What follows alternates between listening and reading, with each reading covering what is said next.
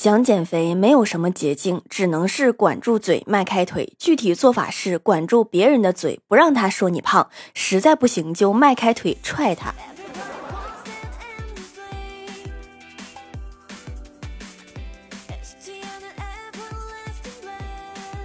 Hello，蜀山的土豆们，这里是甜萌仙侠段子秀《欢乐江湖》，我是你们萌豆萌豆的小薯条。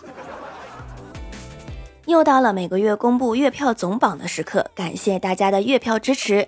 这个月的前三名是彼岸灯火、熊猫碎碎，昵称被人抢走了。以上三位请加我的微信联系我领取奖品哦。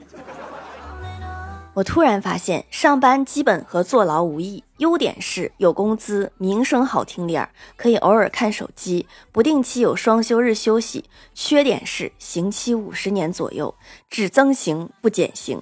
作息不规律，时常加班，有猝死风险。工资还不准时发。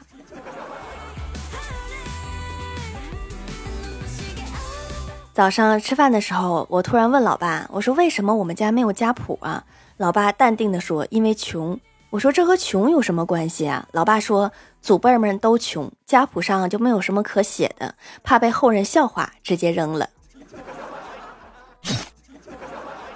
不是咱们家祖坟就一次青烟都没有冒过吗？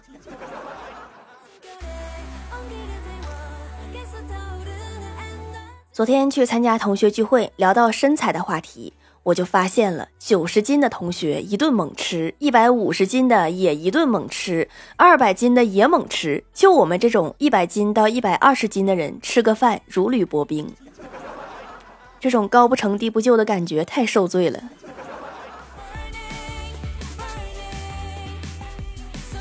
大学的时候，我和欢喜一起考英语四级。我问他听力怎么样，欢喜说他没有听听力。我说那你怎么做题呀？全都蒙的吗？欢喜说，我后面同学做题写字声音很大，我听到他的声音了。我又问我说那你知道 A B C D 选哪个？欢喜说 A 是三画，C 是一画，B 和 D 是两画，可是 D 写的速度更快。你这个才是真正的听力呀。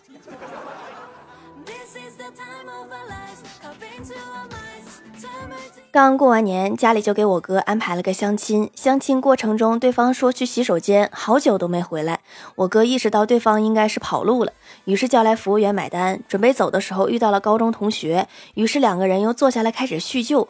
然后那个相亲对象过来了，看了我哥一会儿，蹦出来一句：“啊，那我是回去等通知吗？”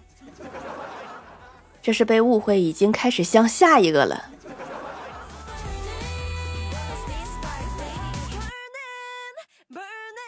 后来我哥和对方相处的挺好的，就决定见个家长。女方是南方人，有些习惯和北方人不太一样。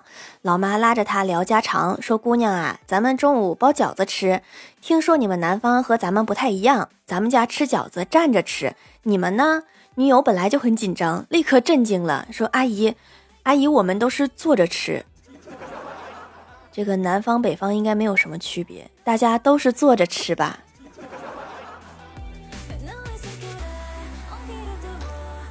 公司食堂的饭菜真的是难以下咽，我便跟着小仙儿他们到公司对面的一家餐馆吃午饭。期间遇到一位新朋友，聊得很投机，我就问他，我说你做什么工作的？他说厨师，就在对面那家公司食堂烧饭的。不是你自己也觉得自己食堂的饭菜不好吃是吗？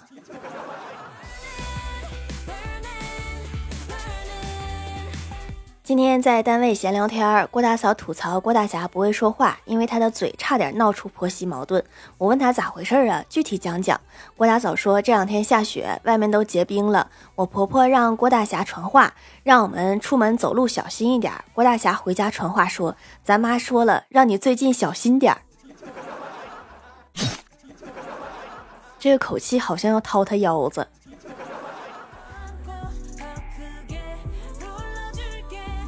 郭大侠出去应酬，喝到下半夜才回来，醉醺醺的脱了衣服。郭大嫂赌气没有理他，结果郭大侠也不出声，两个人就这样沉默着。大约过了十多分钟，郭大侠忍不住先开口说：“你好歹骂我几句吧，我找不到床在哪儿了。”看来还没有完全醉，还知道睡在床上。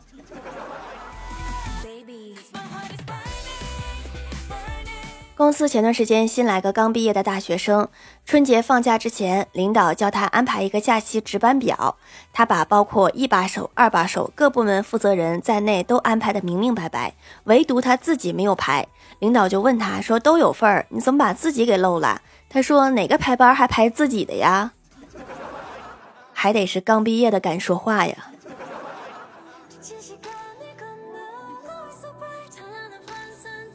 小的时候怕近视，爸妈不让我看电视，我就天天坐在镜子前不说话。爸妈还以为我在生闷气，没管我。直到后来我真的近视的时候，他们才知道我一直在镜子里面跟他们看电视，一集不落。谁能想到看镜子也能看近视啊？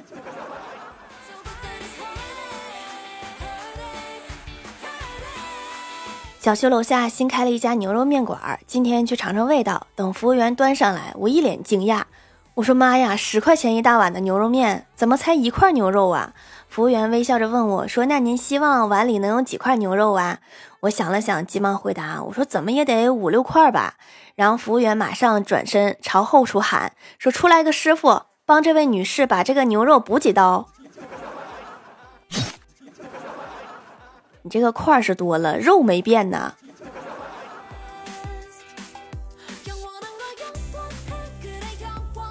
过年的时候，我哥他们放了两个月的长假，在家也没有什么意思，就出去找了一份兼职。有一天回来跟我说，我小时候的梦想实现了。我问他什么梦想呀？我哥说我小时候梦想就是啥也不干，人家抢着给我塞钱。如今梦想终于实现了，我在饭店当服务员，一桌子吃完饭之后抢着结账，拽着我就往我兜里面塞钱呀。那这个钱你能拿回来吗？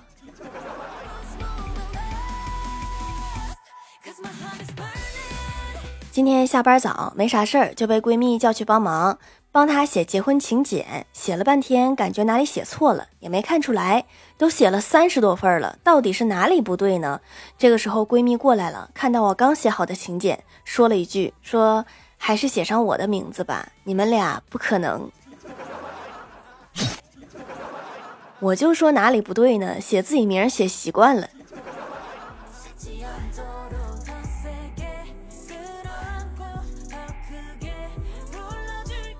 嗨，蜀山的土豆们，这里依然是带给你们好心情的欢乐江湖。喜欢这档节目，可以来支持一下我的淘小店，直接搜店名“蜀山小卖店”，数是薯条的数就可以找到啦。还可以在节目下方留言互动，或者参与互动话题，就有机会上节目哦。下面来分享一下听友留言。首先第一位叫做纳兰家厨啊，他说盖楼段子：女生的梦和男朋友分了，男生的梦和喜羊羊一起召唤奥特曼吃饭，然后集齐七颗龙珠去打怪兽。是什么梦啊？这么复杂。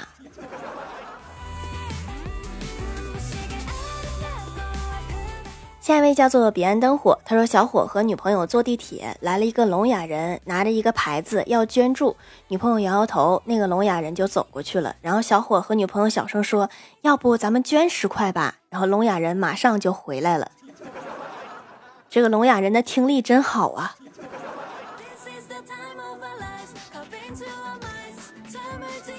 下一位叫做小冯，李逍遥说：“男人的一生有一个美丽的妻子，有一个舍生取义的兄弟，足矣。”郭大侠说：“宋朝就有一个这样的人，他是卖烧饼的，那还得有一个能打的弟弟呀。”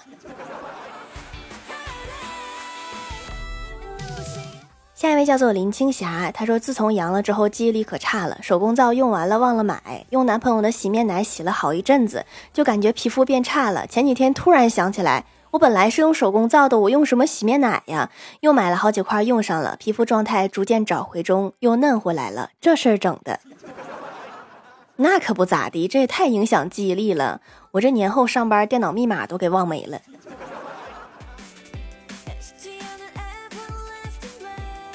下一位叫做你猜爷叫啥？他说我在看《开门大吉》，发现有好多东北人。哎呀妈呀，条啊，东北人会不会统治世界呀？我有点害怕。薯条啊，你们什么时候能统治世界？告诉我一声啊，我好准备一下。东北人够呛，但是我感觉东北话没准可以。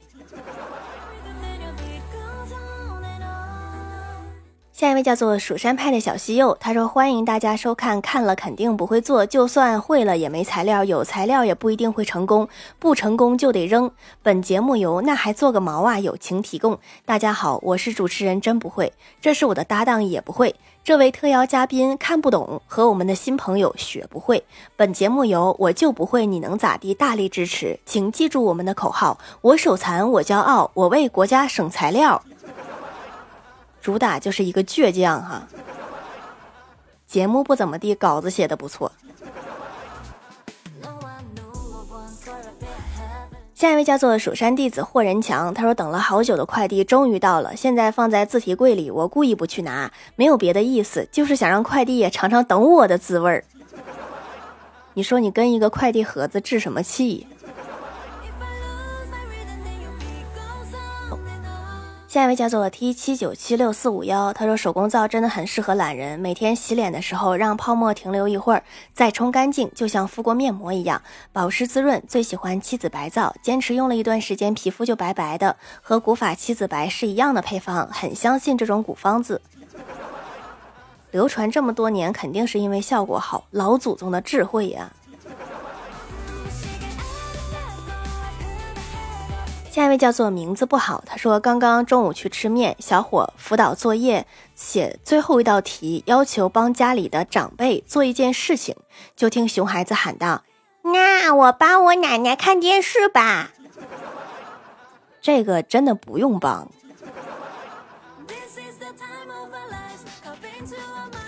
下一位叫做 copy 小南取名，他说：“条留个段子，我纯脑想的。李逍遥经常被说胆小没有地位。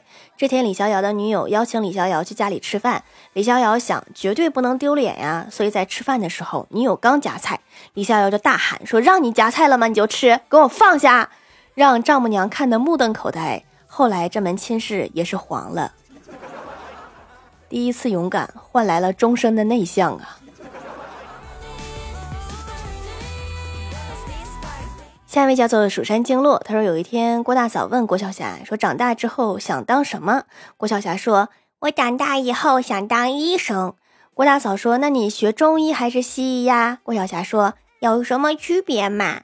郭大嫂说：“西医治标，中医治本。”郭晓霞说：“那我西医中医一起学，把你治成标本。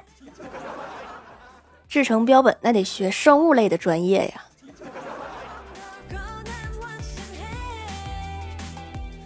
评论区互动话题：分享一个解决失眠的小妙招。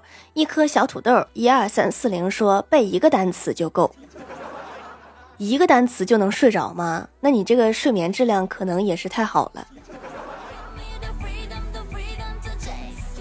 一棵大树被占用了，说下载两集《欢乐江湖》，音量调成小声，一般在第二集开始的时候就差不多睡着了。亲，我这里是搞笑节目，不是助眠节目啊。下一位叫做未来可期洛千奈，他说数数自己还有几年的寿命，然后你就会发现自己的时间好像只剩几十年了，所以不要浪费时间在睡觉上，爬起来玩吧，爱啥时候睡啥时候睡。你倒是看开了呀，但是失眠这个事儿好像没有解决。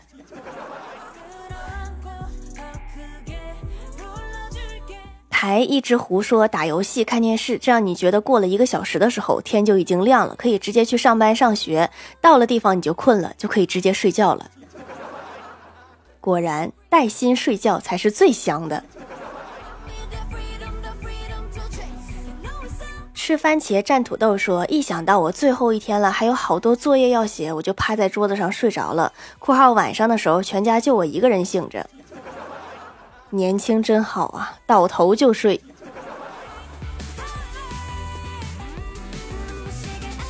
下面来公布一下上周一零七五级沙发是文山啊，你还能写完词吗？盖楼的有纳兰家厨啊，蜀山派被淹死的鱼，彼岸灯火开心的哈基米，你猜爷叫啥？蜀山派的小西柚，雨霏霏，排一直湖，蜀山弟子霍仁强，诗苑铁粉，蜀山派弟子吉兰，林小诗名字不好，妈妈的妈妈叫爸爸，蜀山经络，感谢各位的支持。好了，本期节目就到这里了，希望的朋友可以来蜀山小卖店支持一下我。以上就是本期节目全部内容，感谢各位的收。收听，我们下期节目再见，拜拜。